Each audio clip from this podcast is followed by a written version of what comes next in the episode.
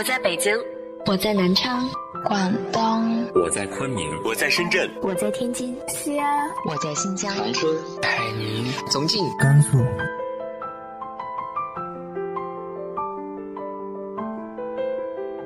这里是 FM 幺八零八四，昨天的你的现在的未来，我是主播背着吉他的蝙蝠女侠。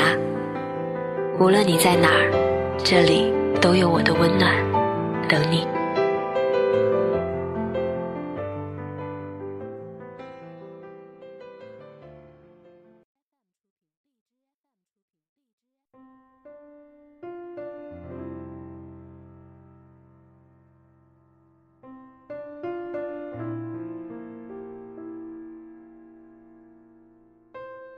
嗨，亲爱的你，晚上好。儿子和女儿跟父亲的相处模式应该是不一样的，不知道你们有着怎样的老爸？今天和大家分享的文章来自于蓉蓉的，写给不那么好的老爸。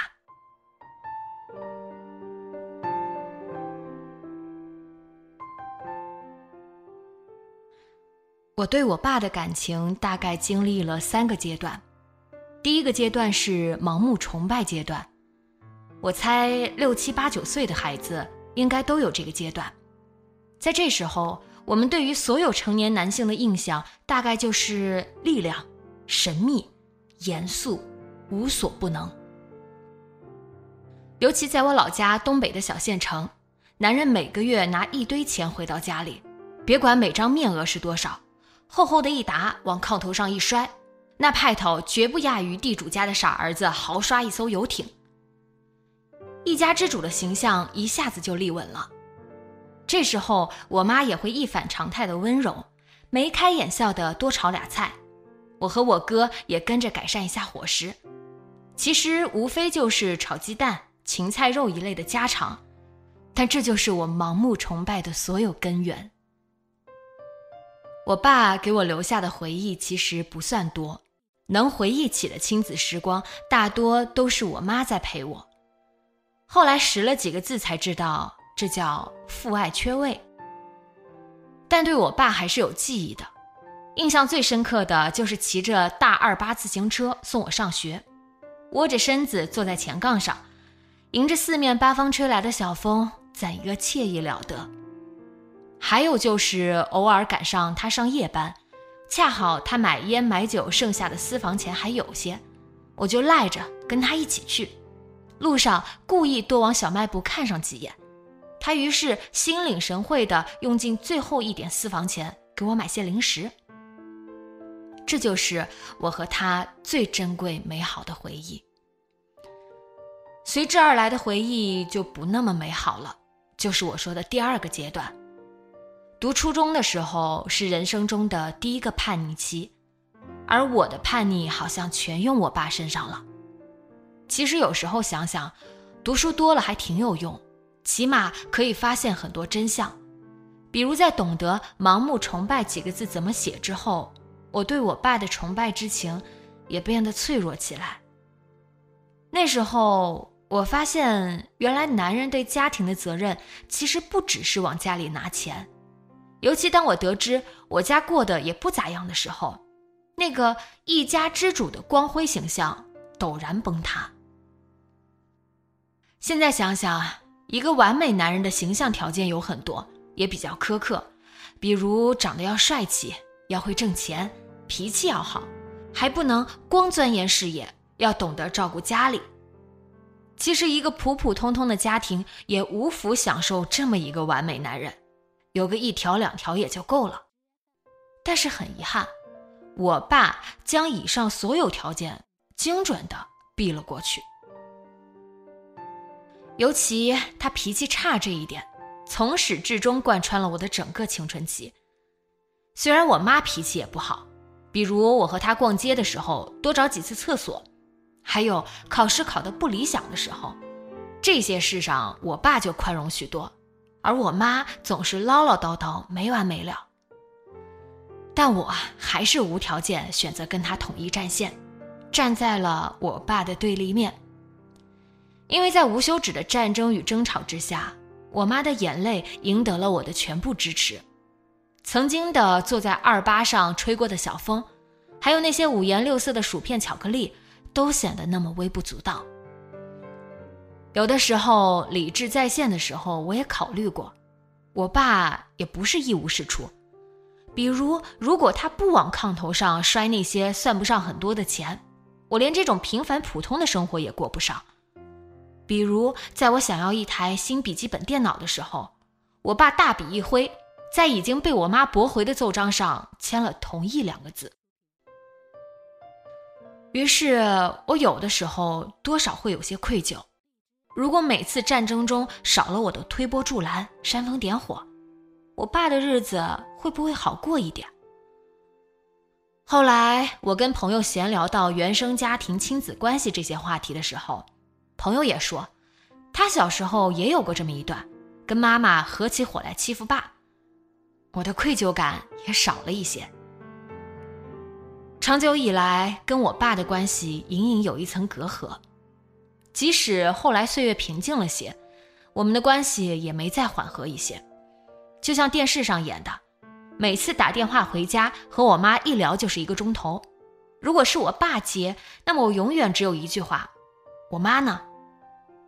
我爸好像也不介意这些，一次一次、一年一年的接电话、递电话，听着我对他的称呼从爸变成老头。老头，我妈呢？直到二零一七年的一天，我当时怀着孕，从机场接到我爸妈。我爸肺部出现了非常严重的阴影，在老家县城的医院迟迟不能确诊。我妈带着我爸来济南找我，毕竟这里的医疗条件要比老家好一些。我接上他们，看着我爸走在前面，一百七十公分的个头，瘦的只剩下不到一百二十斤。他背着一个大大的背包，使他的身体显得更加瘦小。他的头发有些乱，不知道什么时候趴上了一根根银丝。因为对路不熟，他时不时有些局促地回头看我。他得到我的示意后，继续背着那个大包走在前面。那一刻，我鼻子有些酸涩，在日光的照耀下，他脸上的褶皱那么明显，我恍然发现。原来他已经这么老了。先生托人找到了济南看肺病最好的大夫，住了几天医院之后，他们又给出了意见，去北京吧。去北京要先联系医院，在我家等医院消息的这段时间，我爸的古怪脾气又来了，不沟通也不爱出门，除了吃饭和睡觉，始终戴着一副口罩。随时随地摆弄着手机。终于在一次劝他出门散心无果后，我忍无可忍，爆发了。我指责他性格怪异孤僻，并把这一件事放大再放大，将我与他度过的时光里受到所有的委屈全都试出来。曾经整个家庭的权力中心，曾经的一家之主，傲慢自负的我爸，像个犯错的孩子一样涨红了脸。收起手机，那个在他心里给自己塑造的高大的不能再高大的形象，终于也垮了。他始终都没摘下口罩。这次冲突过去没多久，我妈偷偷告诉我，我爸听大夫说，肺病病人可能会对孕妇的健康有影响，建议他适当戴上口罩。我只是微微愣了一下，什么也没再说。我曾经对他有那么深的误解与苛责，有多少是来自于他给自己赋予的不可侵犯的权利？二十年之后，我终于也成为了那个没多大本事却不可一世的他，多伟大的传承啊！北京的医院真是好，住了半个月的时间，最终给我爸确诊为蛋白肺，只要好好休养，不会对生活有太大影响。从车站接回他的那一天，这个真真正正已经变老的老头，终于摘下口罩，露出了笑脸。这是故事的最后，也是我对我爸感情的最后一个阶段。如果你以为经过这么一遭，我和我爸之间没了隔阂，就错了。现在打电话回家，如果是他接，未等我开口，他会问：“找你妈。”无论是喜是悲，我的心事依旧不会和他说，而他，也终究没有成为一个无所不能的完美老爸。但还是希望今后的每一天。他都要平安健康，在今后的每一刻都要幸福快乐。这几条没写在完美老爸的条件里，但是是我对他唯一的期待。最后，我爱你，不那么完美的老爸。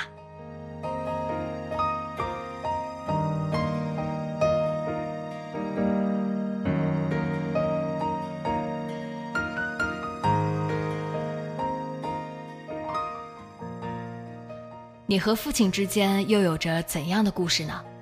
直接在节目下方留言分享给我吧。今天的节目就到这里，今晚做个好梦，晚安。